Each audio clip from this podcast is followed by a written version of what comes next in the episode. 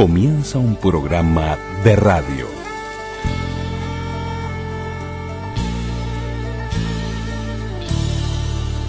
Un programa de radio. programa de radio.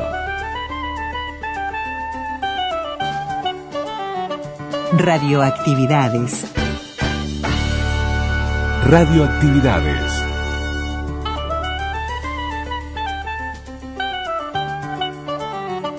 La palabra. La palabra. Celebramos la palabra.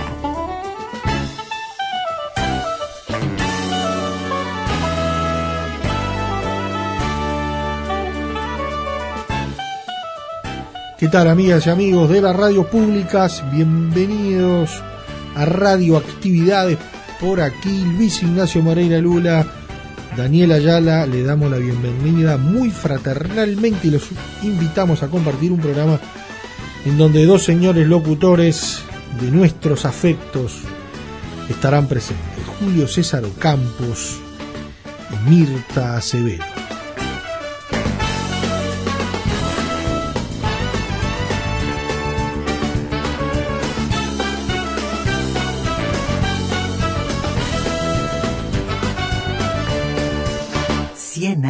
De radio.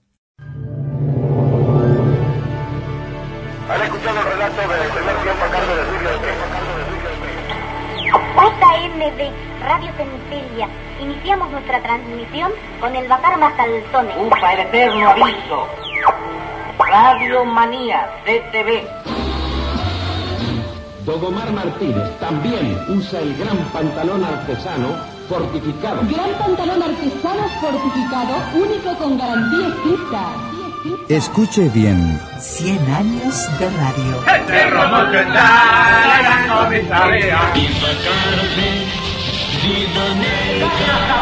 la más antigua en radio y televisión.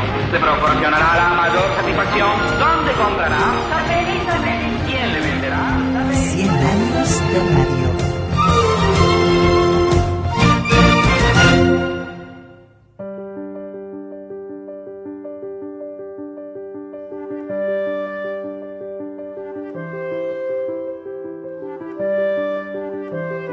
Cien años, cien historias.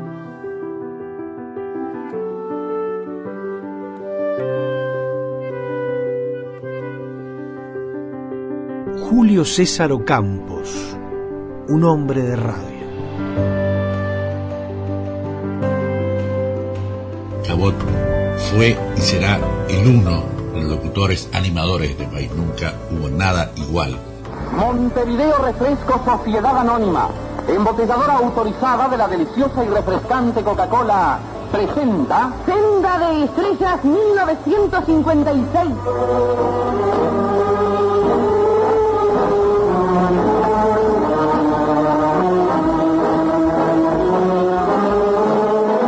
Por la que llega el músico del pueblo que da señorío al tango, Marianito Mores. Cien años, cien historias. Bueno, y, eh, hice una prueba en aquel momento, la de la Caro, y bueno, y pasé la prueba y, y quedé. Ahí pasé 13 años, del 56 al 69. Y ahí conociste Todo.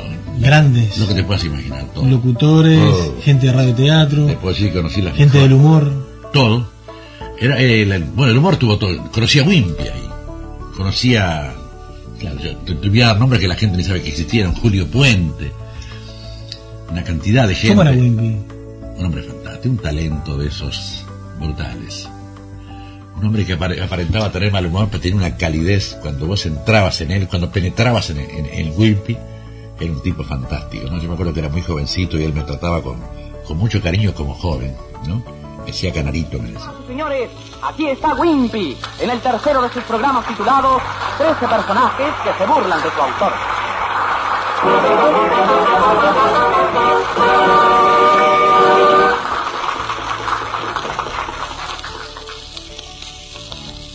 Gracias y buenas noches.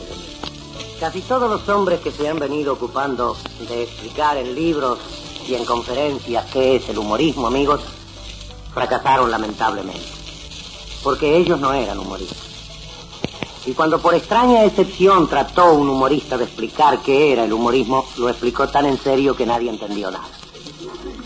¿Y cómo era estar en cargo? Porque entre los radioteatros, los programas en vivo, que eran la mayoría, sería un trajín de gente. ¿Cómo era un día de Carmen? Yo para decirte una, para que tengas una idea, Carmen en aquel momento que yo entré, iniciaba su transmisión a las, cuando yo entré a las 7 de la mañana la finalizaba a las 12 de la noche.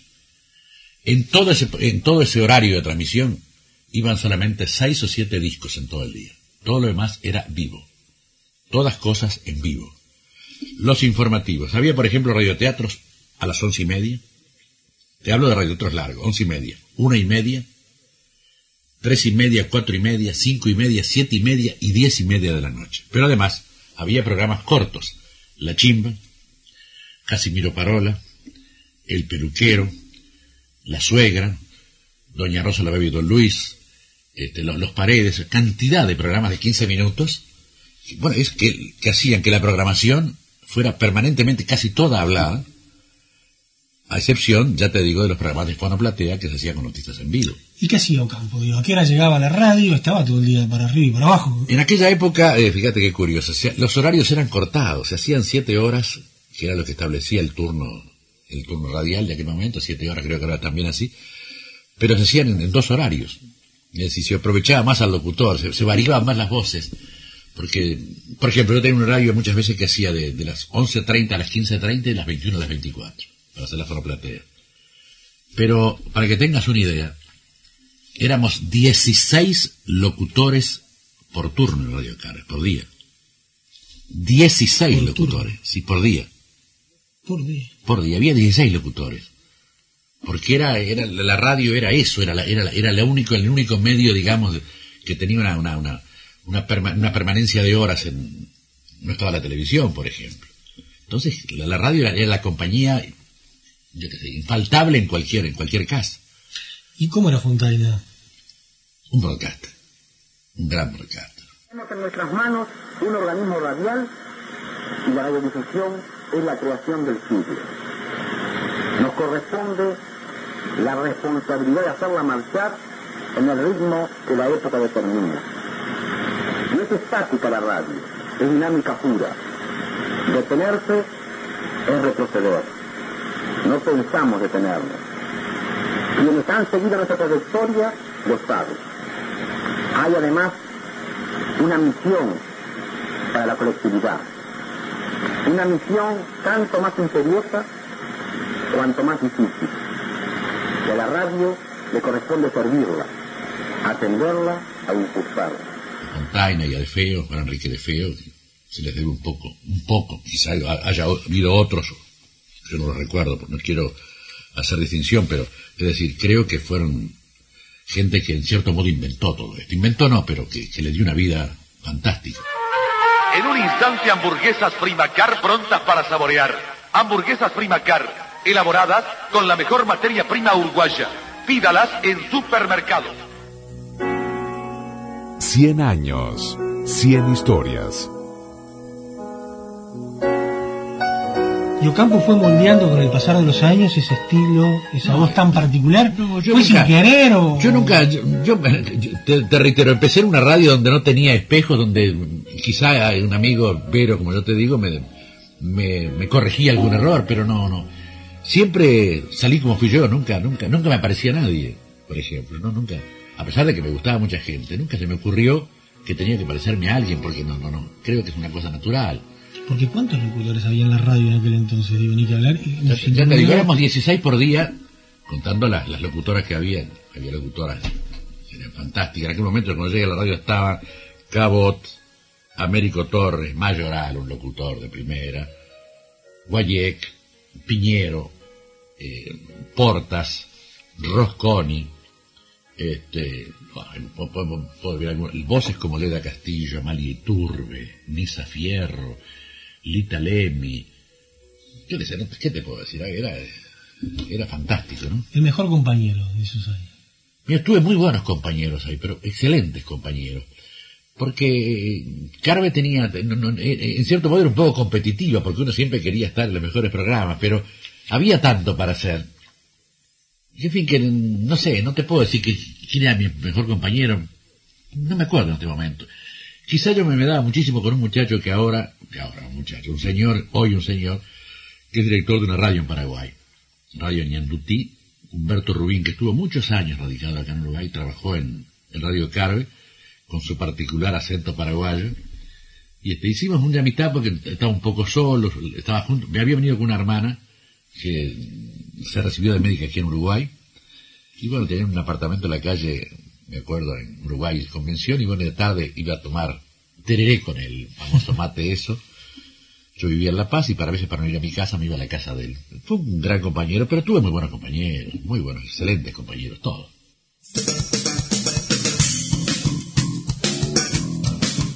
¿Y después de Carve? Pasé a Radio Universal y ahí tuve 27 años, un poco la dirección artística, la, coordinación de la radio, haciendo programas, haciendo un poco de todo, ¿no? Porque la radio es eso, ¿no? ¿Y qué ha sido Universal desde después que te fuiste de Carve? ¿Cómo, podías, ¿Cómo puedes pintarnos lo que era la programación?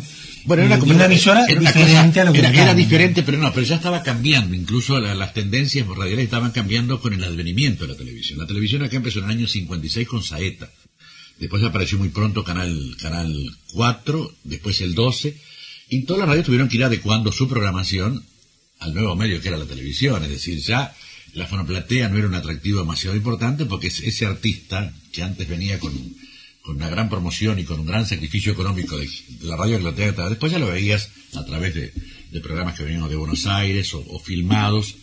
Todavía no había tape en los primeros momentos, pero después de los videotape lograron que tú, tuvieras todos los artistas en tu casa, y todos los programas y todas las seriales. Entonces la radio tuvo que cambiar, tuvo que salir de los radioteatros, porque ya estaban los teleteatros, ¿eh? que te ofrecían el, mismo, la, misma opción, pero con imagen. ¿Y qué hace Universal en esos años? ¿Qué programas tenía? Bueno, la radio Universal tenía en ese momento grandes programas musicales. Siempre se dedicó a programas musicales que, uno de ellos, por ejemplo, creo que empezó allá, creo que empezó allá por los años cincuenta y tantos, que la cita folclórica. y en ese momento Universal tenía, tenía puntos de atracción, tenía la cita folclórica, tenía un hombre con, con, una gran comunicación, Nathan Jung. Un hombre que decía horóscopos y hablaba con la gente y daba consejos. Cien años, cien historias. Reflexiones de Nathan Jung. Señores, hay mucha, pero mucha gente que dice, ah, a mí me gusta el invierno. En cambio, yo siempre digo, a mí no, a mí no me gusta el invierno.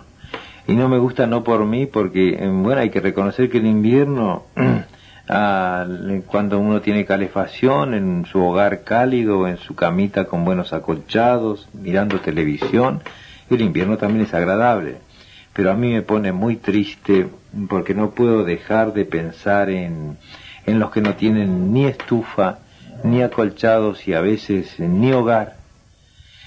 Bueno, y en días, por ejemplo, mm, mm, los otros días me estaba acordando tanto de una viejecita que un día visité porque ella estaba enferma y vivía en un ranchito muy frío y muy pobre y tenía como muebles solo un elástico de cama con un colchón de estopa, una mesita chica y como mesa de luz un cajón y sobre ese cajón una velita alumbrando ese cuadro de tremenda tristeza.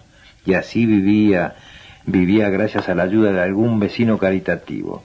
Y el día que le visité hace ya mucho tiempo hacía mucho mucho frío pero el frío en la calle no era nada ante el frío que se sentía al entrar en ese ranchito porque al verla la pobre viejecita se sentía frío en el alma y un Entonces, sí, la radio establece una comunicación que a veces uno no, se explica por qué.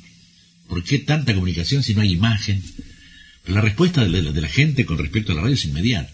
¿Y cuántos años tuviste en la parte de programación de, Universal. Bueno, todo, todo, ese, tiempo, desde el año 69-70 hasta ahora, hasta el año 80 y hasta el año 96. Porque ahí un, un, salto de Universal a ese formato musical agregar otras cosas, por ejemplo, fútbol y demás. Ahí, claro, yo estuve en el momento en que, en que apareció Alberto Kessman allá por la, década de fines, de mediados del 70, apareció Kessman con un grupo que en aquel momento arrendaba un espacio ahí. Este, y bueno, y eso fue un, gran salto, ¿no? Para la radio también, porque en aquel momento, este, la, competencia estaba eh, entre Solé y Pinto y aparecía ahí, ahí en, con gran este con gran preponderancia también Víctor Hugo Morales que estaba en Radio Ariel, CX10 en aquel momento, era Radio Ariel.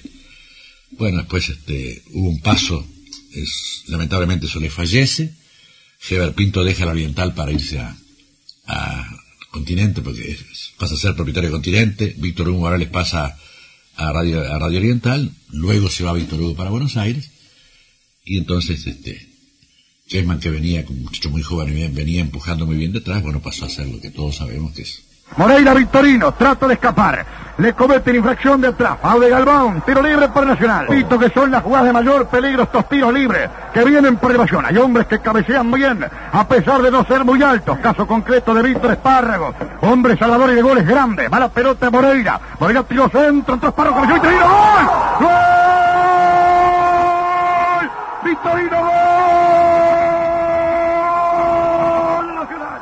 Gol de Nacional Victorino. Victorino, autor del tanto. Fue el remate corto para Moreira, este tiro centro. Entraron varios hombres y yo lo vengo anunciando. Estas son las jugadas que más me gustan para procurar apertura del score. Y Victorino, mismo junto al parante izquierdo, colocó un frentazo tremendo. Decretando la apertura del score en lo que es el centenario. Nacional 1, Internacional 0, Waldemar. Waldemar Victorino, autor del tanto cuando transcurren 35 minutos. Y ese salto del fútbol, porque históricamente Fada Radio, después la heredera de Universal, Sí, sí, sí, sí. y Universal no hacía fútbol, no, hizo- nunca hizo fútbol. No sé si alguna, no sé por lo menos si alguna vez intentó hacerlo o no, pero eh, en aquel momento fue un poco una quijotada de la gente que, que, que, que en aquel momento adquirió el espacio de la 22 para hacer eso, ¿no? Porque era una quijotada, era, era competir contra gente, pero muy importante. Hablar de, de, de querer competir con Solé en aquella época o con, o con Heber Pinto era, era casi, eh, casi imposible, ¿no? Y apostar a un muchacho joven, además a un grupo joven. Claro, que además llegó con veintitantos años ahí, ¿no? Auba el que va a tomar el Cobreloa. Cero Peñarol, cero Cobreloa. Allí viene un Auba de Martín atrás para Guille. Va a impulsar la pelota, Guille va a terminar el partido. Ubica la pelota, Guille. Violento a campo de Peñarol. Se elevó Silviero con Olivera. Lo pasó a los dos, salta Diogo, resta. Vino para Saladegui Bocio. Bocio para Saladegui. Mete Pechera Saladegui colocando para Venancio Ramos. Ramos se quiere escapar. Lleve, lleve. Ataca Ramos contra la pelota. Lo marca el arcón, puntea Ramos a Morena. ¡Puede ser! ¡Está!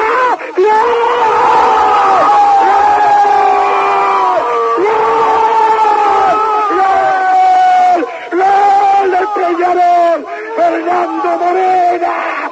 ¡Fernando Morena! Vino el puntazo de Ramos. Se metió Morena por la punta izquierda y decreta el tanto que la copa para Peñarol. No estuvo en todo el partido. No estuvo en todo el partido, pero apareció en el final. Con la clásica categoría para definir el partido, decretando Fernando Morena el tanto que la Copa América en Peñarol. Otra vez aquí en Chile, otra vez en el Estadio Nacional, un silencio total y una parcialidad de Peñarol que se agrupa para festejar íntimamente este resultado. Peñarol 1, Cobreloa 0, Morena, autor del tanto. Cien años. Cien historias.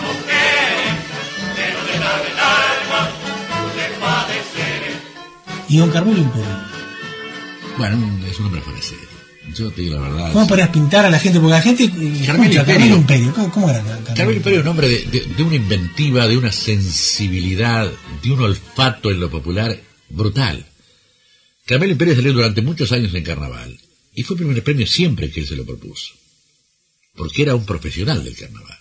Y todo lo, lo- lo que salía a la calle con el nombre, con la marca Carmelo Imperio, tenía lo uno, en el orillo tenía, decía calidad, siempre, porque todo tenía los mejores, los mejores decorados para la época, ¿eh? la, me- la mejor, mejor vestuario, la mejor presentación, era un hombre sensacional.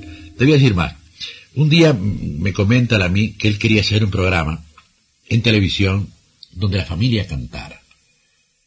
Y bueno, yo en aquel momento, pobre, pobre de mí, ¿no? Quise este, meter un bocadillo totalmente fuera de lugar. Le digo, pero Carmelo, le digo, pero si en este momento, esto fue el año por el año setenta y tantos, digo, si en este momento no hay ninguna figura musical, profesional, que concite la atención de la gente, ¿eh?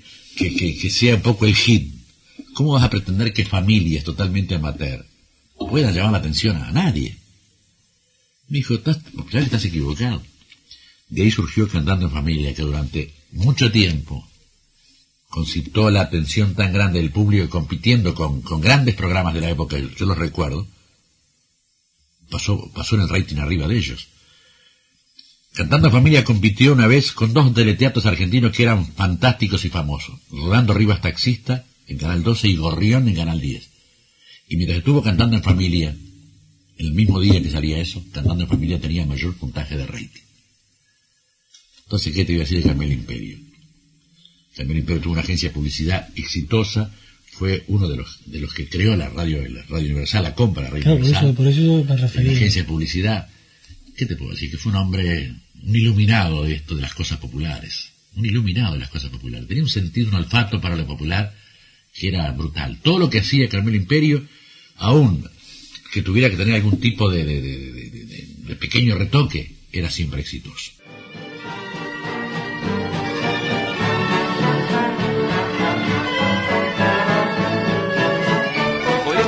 Una palabra de suya de qué le ha parecido este homenaje a toda la gente como, como usted ha creado la radio uruguaya? Bueno, el momento yo te agradezco mucho, pero es un poco inoportuno porque estoy un poco emocionado. Porque es verdaderamente me trajo recuerdos hermosos y, en fin, te vuelvo a reiterar que merece verlo, es un esfuerzo y muchas gracias por, por tu atención. Muchas gracias a usted.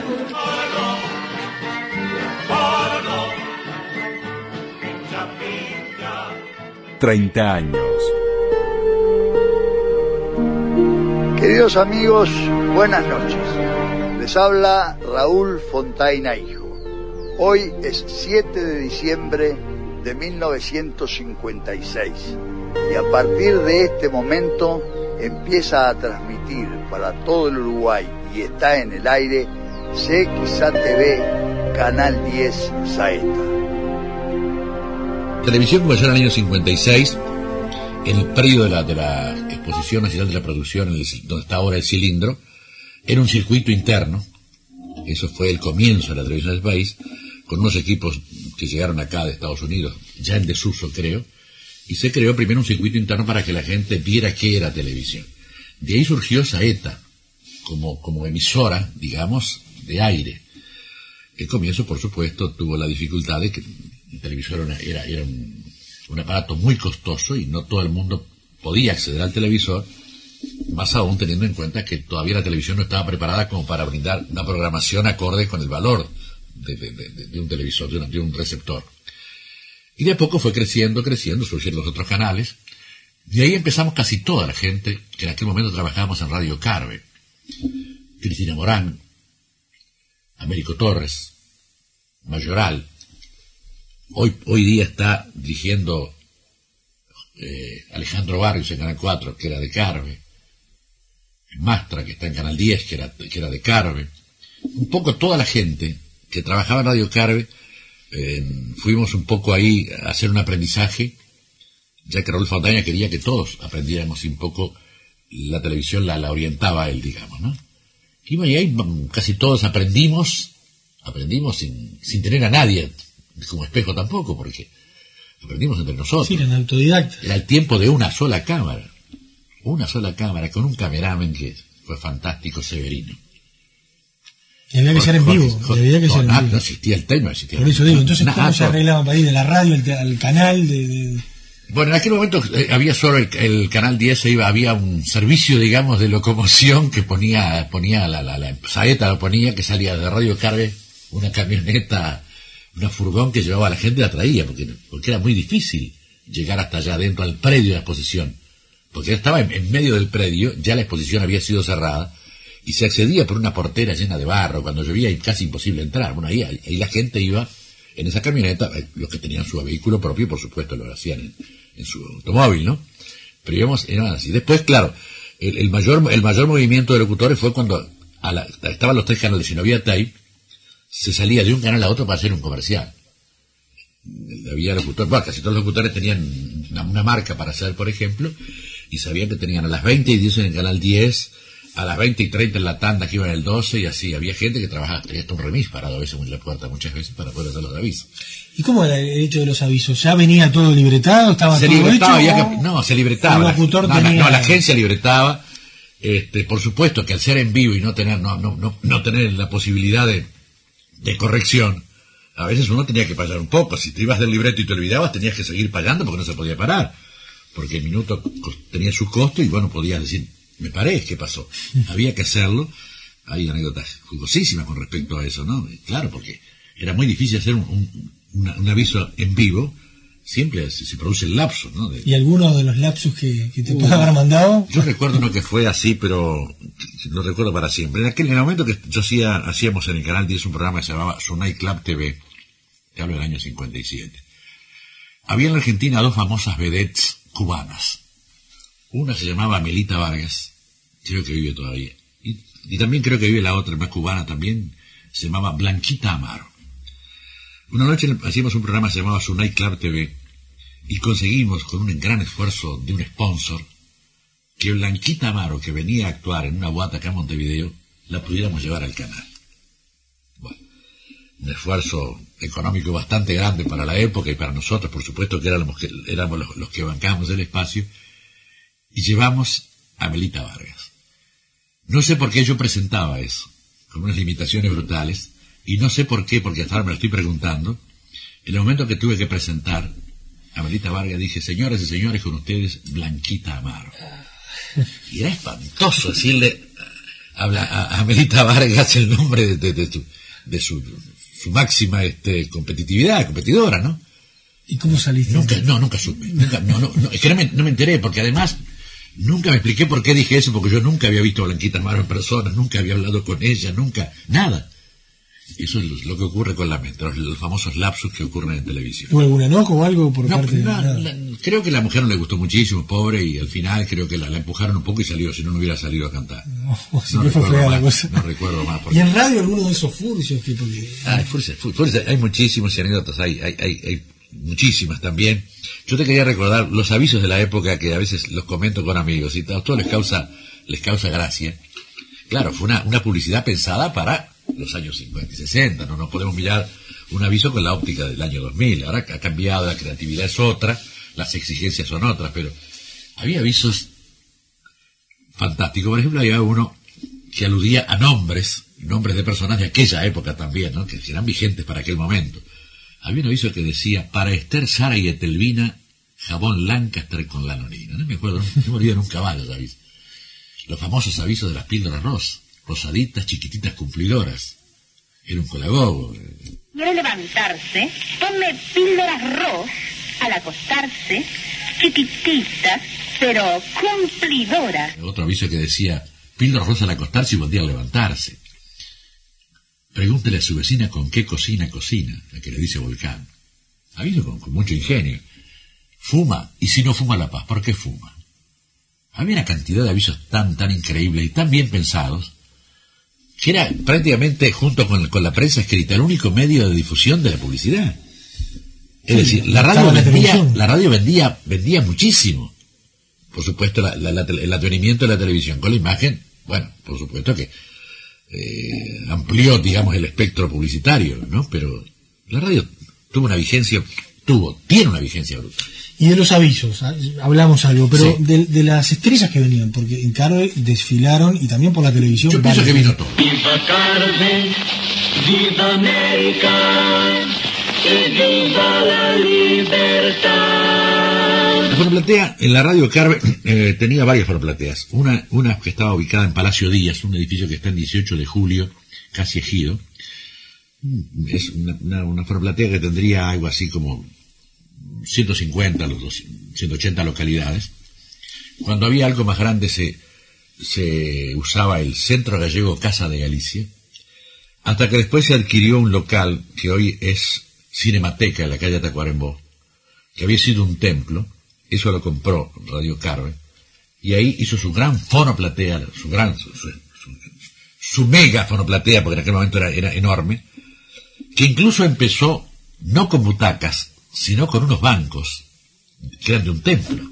Eran bancos, unos bancos de, de, roble espléndidos, un lujo de, de, roble macizo, eran marcos de un, había sido un templo eso.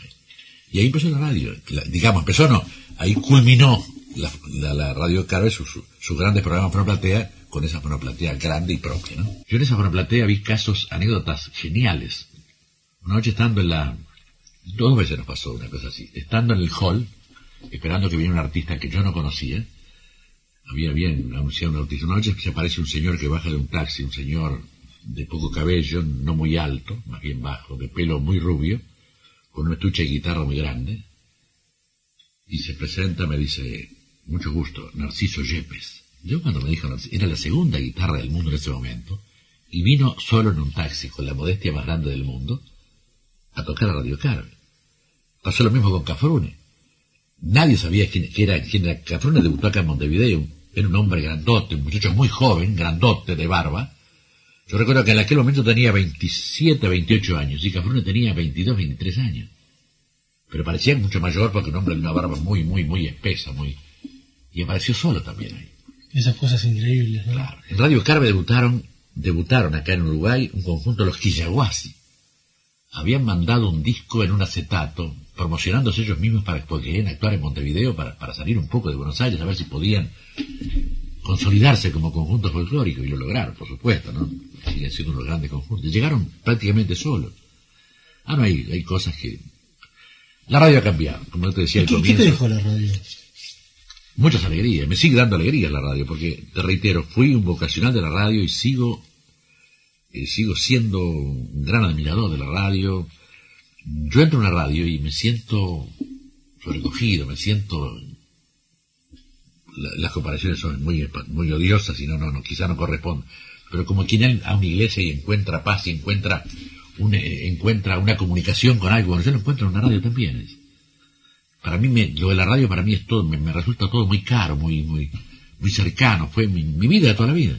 Es decir, he vivido de esto toda la vida. Cuando vos haces una cosa con, a- con absoluto amor, con, porque, porque lo haces disfrutando incluso lo que haces, yo creo que llegas a transmitir lo que vos sentís así que te está escuchando.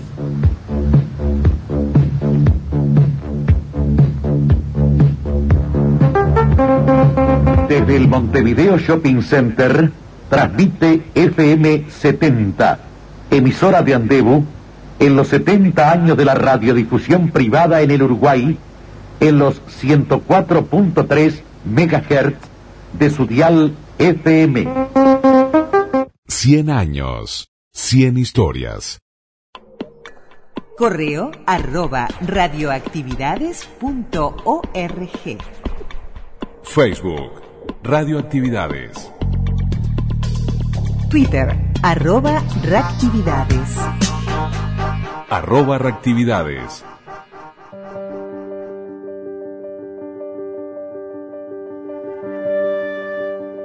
Cien años, 100 historias. Y en esto de las 100 años, 100 historias, una de esas historias ineludibles, de esos personajes entrañables que aprendimos a, compartir eh, en tareas aquí, en, en otras épocas de este instituto, que, que bueno, que se supo ganar el afecto de, de quienes trabajaron con ella y quienes nos cruzábamos por los pasillos, doña Mirta Acevedo, una locutora que dejó su sello, que, que, bueno, está en grabaciones memorables, una de las mejores locutoras de nuestra historia, y, bueno, teníamos un lugar reservado especial en esto de los 100 historias con Mirta Acevedo. Me refrescó la memoria una entrevista cuando luego me llegaron mensajes de la gente que estaba viendo el programa y entre ellos, entre muchos de los mensajes que llegaron, había de compañeros míos de primaria porque yo cursé la escuela pública y todos mis estudios son eh, a través de la enseñanza pública, ¿no? Y recordaba mis años de escuela y, respondieron eh, compañeros de la escuela de aquella época y recordaban a la Mirta que en los momentos de las fiestas de la escuela, siempre Mirta leía las cosas de Artigas, las cosas del Día de la Madre, las cosas del Día de no sé qué, y siempre a la voz se ve que, ya nací obviamente con esta voz, ¿no? Y leía bien porque siempre me gustó aún de chica leer y de escuchar tanto la radio, se ve que era eh, como la persona indicada para todos los años de escuela leer el versito correspondiente a ese día y a ese momento. Hasta que pasaron los años y seguí con mi trabajo, con mis estudios liceales y demás, y mm, a un amigo de casa, una persona bastante cercana que era radioaficionado, que o sea que tenía buen oído para las voces, me dijo, hay un concurso para locutores en Radio Carve, ¿por qué no te presentas? Y yo que no tenía mucha idea de lo que era la historia, fui y me presenté. Vivía muy cerca, yo vivía en Cerro Largo y Río Negro. Y entre Río Negro y Julio Herrera. Y Carve está donde estaba. estaba, mejor dicho, donde está. Eh, y me presenté muy, muy, con la frescura de los 17 años o la inconsciencia de los 17 años, como quieras llamarle. Eh, y éramos como 120. Y fui ganando las etapas. Primero era la voz, después más cosas, después más... Fueron como cuatro o cinco pruebas hasta que finalmente me llegó una noticia diciendo que yo había ganado el concurso. Viva Carmen, viva América, y viva la libertad. Eso motivó que yo me sintiera un poco la reina de la chatarra, yendo a las novelas brasileras, y creía que, bueno, era una barbaridad, 17 años, imagínate lo que puede ser eso.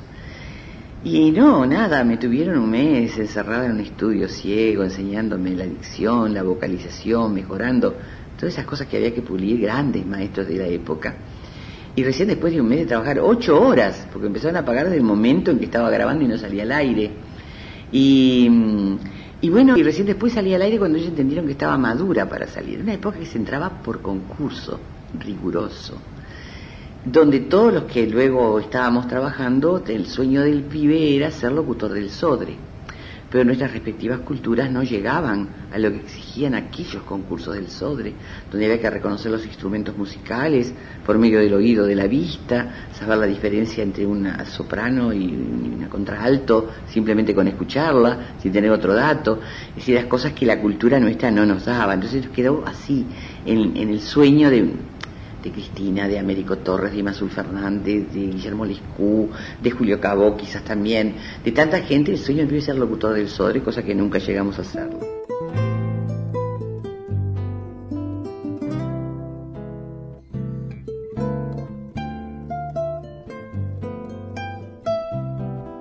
Cien años, cien historias.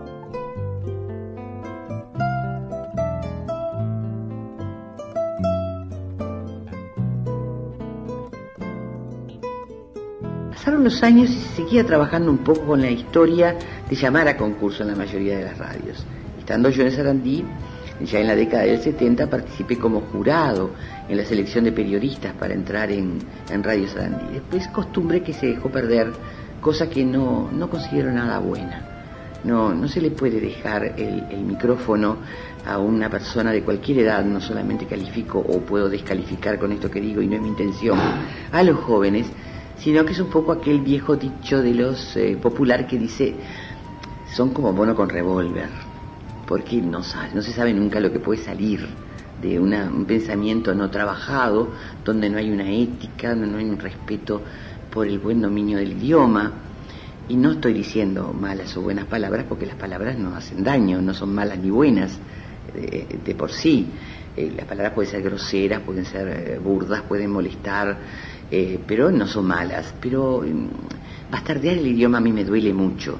Y eso parte un poco de que alguien con inquietudes o que tiene un tío que es el dueño de la radio o que tiene un primo que tiene pesos para pagarle un espacio, eh, tiene el micrófono adelante y puede decir lo que se le ocurra decir con esta cosa tan importante y tan profunda que debemos defender a ultranza que es no a la censura pero tengamos un poco de cuidado. La censura no, de ninguna manera, no soy partidaria, pero un poco de control de lo que se está diciendo por radio y por televisión también, no estaría mal.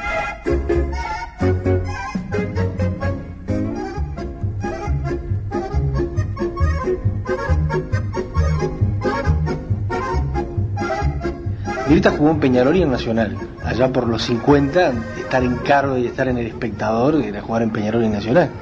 ¿Cómo fue, primero eso, esos años de cargo, que fueron pocos, pero después pasaste al espectador? Claro. Em, lo que pasa es que, en realidad, en aquellos años, Peñarol y Nacional no eran Carve y Espectador, eran Carve y Montecarlo. Lo cual motivó hasta mi cambio de nombre. Mi nombre verdadero no es Mirta Acevedo. Mi nombre verdadero es Mirta González Feal Acevedo Santa María. Cuando yo gané en concurso en Carve, donde uno era Nacional y Monte Carlo era Peñarol Ponle, por no, no vamos a herir a nadie, pero estaban eh, en el 50 y 50, eh, estaba la estrella de la locución en aquel momento en, en Carve, era Maya Iturbe. ¡Qué contrariedad! Llegaron visitas y no tengo con qué convidarlas. Este es un caso en el que usted jamás se encuentra, señora, porque usted es previsora y como tal tiene siempre a mano un cajón de Coca-Cola, el convite que todos aceptan satisfechos porque todos saben que Coca-Cola es mejor. Además, Coca-Cola resulta mucho más conveniente por cajón y permite que toda la familia se deleite en todo momento con su inigualable sabor, que revela su inigualada calidad y hace decir, Una de esas voces irrepetibles, esas voces con un cuerpo pastosas que no, se, no las he escuchado en ninguna parte. Eh, Leda Castillo, Cristina que estaba en otra área, Cristina Morán había entrado por concurso, pero ya ella estaba haciendo programas. Pero la estrella en Monte Carlo era Lila González. Entonces, para no rozar ni con el ala de una mariposa lo que podía ser esa competencia brutal, a mí me dijeron, no te puedes llamar Mirta González, hay que cambiar. No se puede, porque trataron de usted. Eh, no se puede. Entonces buscaron mis apellidos que sonara uno con Mirta y quedó Acevedo. En dos años y poco más, que empezaron los conflictos en, la Argentina con Perón y todo lo que pasó en, esa época, empezó a venir mucha gente exiliada de la Argentina, entre ellos el. Bonardo y entre ellos también Marcelo Jorge Bazán, un gran locutor que luego que terminó la revolución de, contra Perón fue a dirigir la Radio Libertad de Córdoba, un gran locutor. Entonces yo estaba en Carve en aquel momento haciendo tandas, eh, tandas y algún programa de orden menor. Eh, la, nueva, la voz joven y todo lo demás, pero no tenía a mi cargo programas de peso. Eso estaban en manos de las otras personas que ya mencioné. Y entonces contrataron al Bebe Monardo para levantar espectador que no tenía esa imagen que tuvo después. Allí nos conocimos con Bonardo, con Marcelo Bazán, con otra gente, y se fueron al espectador y empezaron a llevar gente al espectador. Y ahí formaron un gran cuerpo de locutores y una gran programación dirigida por Walter Alfaro en, la dirección este, eh, artística, digamos, de, de la radio, por Héctor Amengual como la voz del reportero, eso que también era ejecutivo de la empresa, eh, y, Bonardo, que sabía mucho de radio, y lo dejaron trabajar, y formó un gran equipo de locutores, un gran departamento de informativos, dirigido por Hugo Milton Infantino, nada menos, una figura señera en lo que es el periodismo de este país y del mundo, porque dirigió la agencia Reuters durante muchos años. Usted recordará, y seguramente los oyentes también, que luego del desembarco del yate Grama, que condujo desde México a Fidel Castro y sus 82 compañeros, desde su arribo a la playa de Niquero, la preocupación fundamental del líder rebelde fue precisamente ganar la sierra, a pesar del cerco militar ya dispuesto en esa época por los generales de Batista, y a pesar también de los mil inconvenientes que la situación adversa le presentaba a Fidel Castro. Él quería dominar la Sierra Maestra. Sabía que dominándola, finalmente derrotaría al ejército regular. El pueblo siempre así, quiere conocer el terreno, después las tácticas militares fracasan.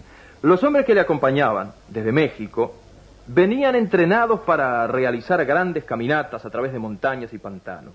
Estaban preparados para sobrellevar las más grandes dificultades. en Y allí empezó a levantar y ahí sí recién pasó Monte Carlo a tercer lugar y espectador y Carve a pelear por el primer lugar durante muchísimos años. 100 años. 100 historias. Y entonces en esos años de, revitalizar el espectador, de darle la imagen popular y a su vez eh, una imagen de, buena radio, con buena programación, con muy buenas voces, eh, donde estaba Alfredo Citarrosa, que era muy niño, Omar Grasso, eh, Becker Puch, el nuevo Salvador Puch como poeta, como se lo recuerda ahora, Adolfo Hugo Mañán, Jorge Lencina, Felipe Gran. El noticiero, la información que interés para usted.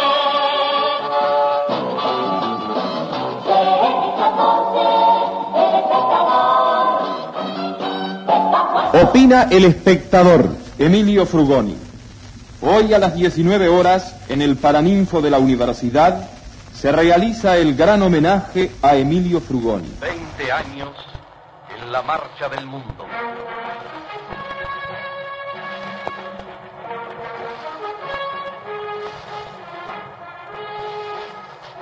Eso Standard Oil Company, Uruguay, Sociedad Anónima, presenta este programa extraordinario con motivo del vigésimo aniversario de El Reporte Eso.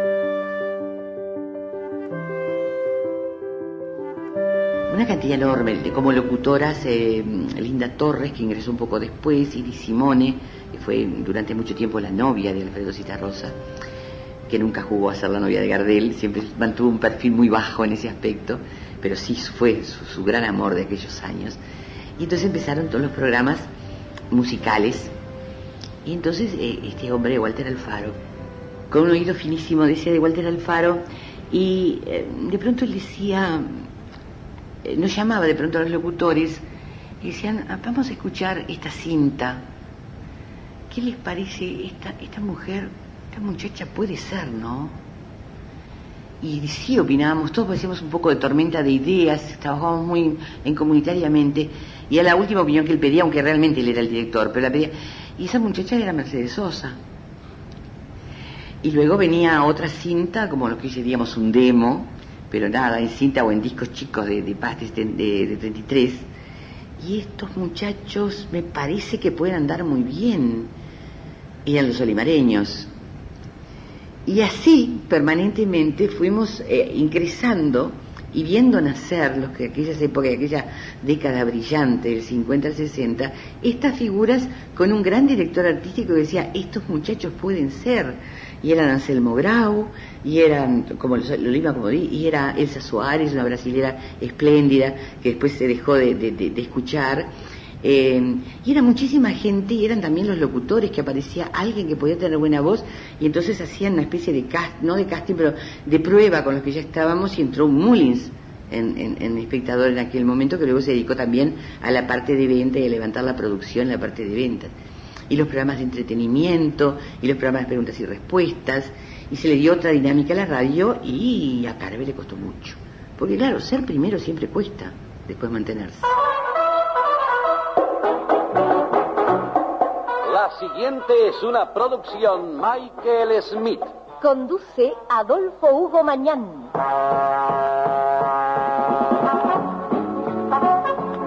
Desde este momento y hasta las 20 horas, Weekend Musical El Espectador. Éxitos musicales de siempre seleccionados por usted para su feliz fin de semana. Presenta Bombonería Palay, orgullo del Uruguay, en Galería Central. Todas las tareas del ama de casa son pesadas. Cocinar, lavar, planchar. Ah, no, no, no, no. Planchar según. Porque, por ejemplo, si plancho ropa almidonada con almidón Clausen, la tarea se hace muy grata. Ah, por obra y gracia de Almidón Clausen. Sí, porque como no se pega la plancha, da menos trabajo y deja la ropa tan linda que lo dicho, es realmente un placer planchar ropa almidonada con almidón Clausen. Recuérdelo usted también, señora, y exija el legítimo almidón Clausen en polvo que únicamente se vende en cajas. Ese es nuestro ayudante, amigas. Almidón Clausen, el mejor. El noticiero, la información que interés para usted. Seis catorce, el espectador. Está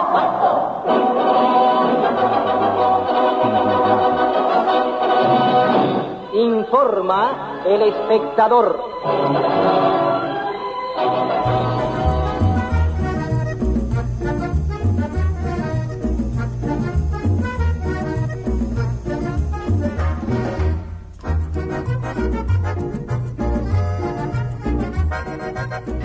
Ahora, Walter eh, Alfaro, todo un personaje muy querible. ¿Alguna vez se enojó Walter? Porque yo, mm, uno lo ve o lo veía, por, aunque yo creo que está todavía, eh, y no, no se ir nunca de lo que es la radio uruguaya, eh, con esa, siempre tan afable, tan amable. ¿Alguna vez se enojó Walter? No, don Walter no, pero tenía motivos para enojarse, porque nosotros éramos muy fatales, éramos muy jóvenes, veinteañeros todos. Y eran, podemos ser muy fastidiosos. Alfredo Rosa había que ir a buscarlo, despertarlo en la casa, allá cuando vivía en la calle Yaguarón, porque se dormía. Se dormía a las 7 de la mañana, a las 8, a las 9, a las 12 del día, a las 5 de la tarde. Y entonces estaba de jefe de locutores en la parte, digamos, de organizar todo, José Luis Verso Corch. Y era el que ponía un poco la cara de malo en estas cosas, que tampoco podía mucho con la cara, ni podía mucho con nosotros, pero ponía un poco de orden en la cosa, porque Alfaro no podía. Él estaba en la parte artística y dejémoslo ahí, y jamás, además él amaba la radio, tanto que se fue prácticamente trabajando en radio, ¿no?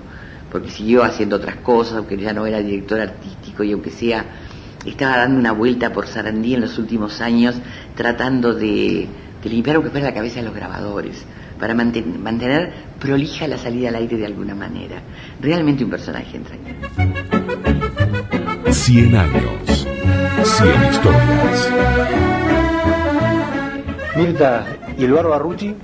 El Barbarucci. El Barbarucci era, eh, eh, estaba en, en 18 y, y, Olimar, en la esquina, y eh, era muy pintoresco, porque era un bar donde nos reuníamos después de, las, de la salida de los turnos, y nos quedábamos a escuchar las charlas, eh, porque no, no, no es que compartiéramos, ¿cómo vamos a hablar? Estos muchachos que yo te cuento que tenían 20, teníamos 20 años cuando los que hablaban eran Peloduro, eran Basomaglio, eran Manuel Flores Mora, era Carlos Maggi, a veces cruzaba Luis Valle y se reunía a la reunión de cafecito o grapita con Jerezano, depende de quién fuera. Y eran personalidades con una ideología política totalmente diferente. Un comunista al lado de un anarquista, al lado de un ballista, y, al lado... y esas personas se trataban de usted y nos trataban de usted. Y cuando uno discrepaba, el anarquista con el comunista discrepaba, decía, perdóneme, creo que usted está equivocado, y no se levantaba la voz. Y eran largas, entonces uno aprendió se independizó, se abrió la cabeza de esos años y aprendió a entender que esa era la forma de tratarse entre seres cultivados y gente que sabía mucho de lo que estaban hablando y todos nos daban una versión muy distinta del mundo y de la política y aprendimos a vivirla y a verla de otra manera.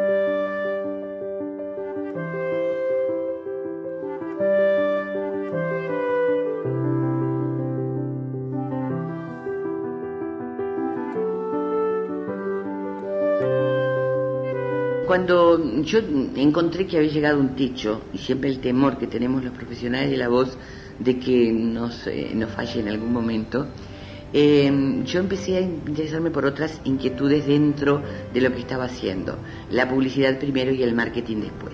Inmediatamente en esa época, en, el 60 y algo, yo entré en publicidad oriental como directora del departamento de radio y televisión. Ya había empezado la televisión, yo ya había hecho mi, mis tramos, digamos, en televisión también y tuve que dejar de hacer radio porque los horarios eran incompatibles. Y ahí eh, Aníbal da Silva, que era jefe de programaciones en aquellos años de Radio Monte Carlo, intentaba levantar o darle otro cambio que no tenía Monte Carlo y se le ocurrió inventar las tandas nocturnas habladas. Fue el, el, generador de la FM en AM. Sacó los jingles, eh, regrababa todo, cambiaba lo que pasaba todo a texto y con el locutor da Silva leíamos los textos de forma muy suave y transmitía toda la noche con música suave y tono muy suave de locución. Después de eso surgió la posibilidad de hacer Monte Carlo sus órdenes con Vicente Dumas Sotolani, que también se grababa. O sea, yo hacía mi actividad en publicidad oriental, después, más adelante, en una multinacional en Cien Ross, en marketing, y durante, por eso puedo hablar de 50 años ininterrumpidos, y podía ir a grabar las tandas nocturnas y el programa Monte Carlo sus órdenes, que salían 10 o 15 minutos de cosas muy locas hechas con, con Sotolani.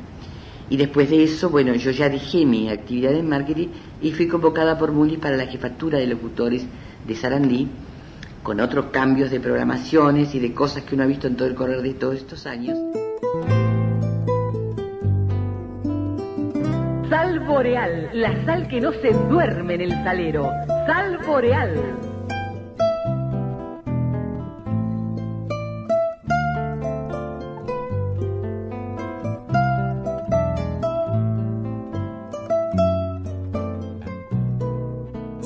Años de radio. En Facebook, Radioactividades. Radioactividades. Contenidos, adelantos y noticias. Facebook. Radioactividades.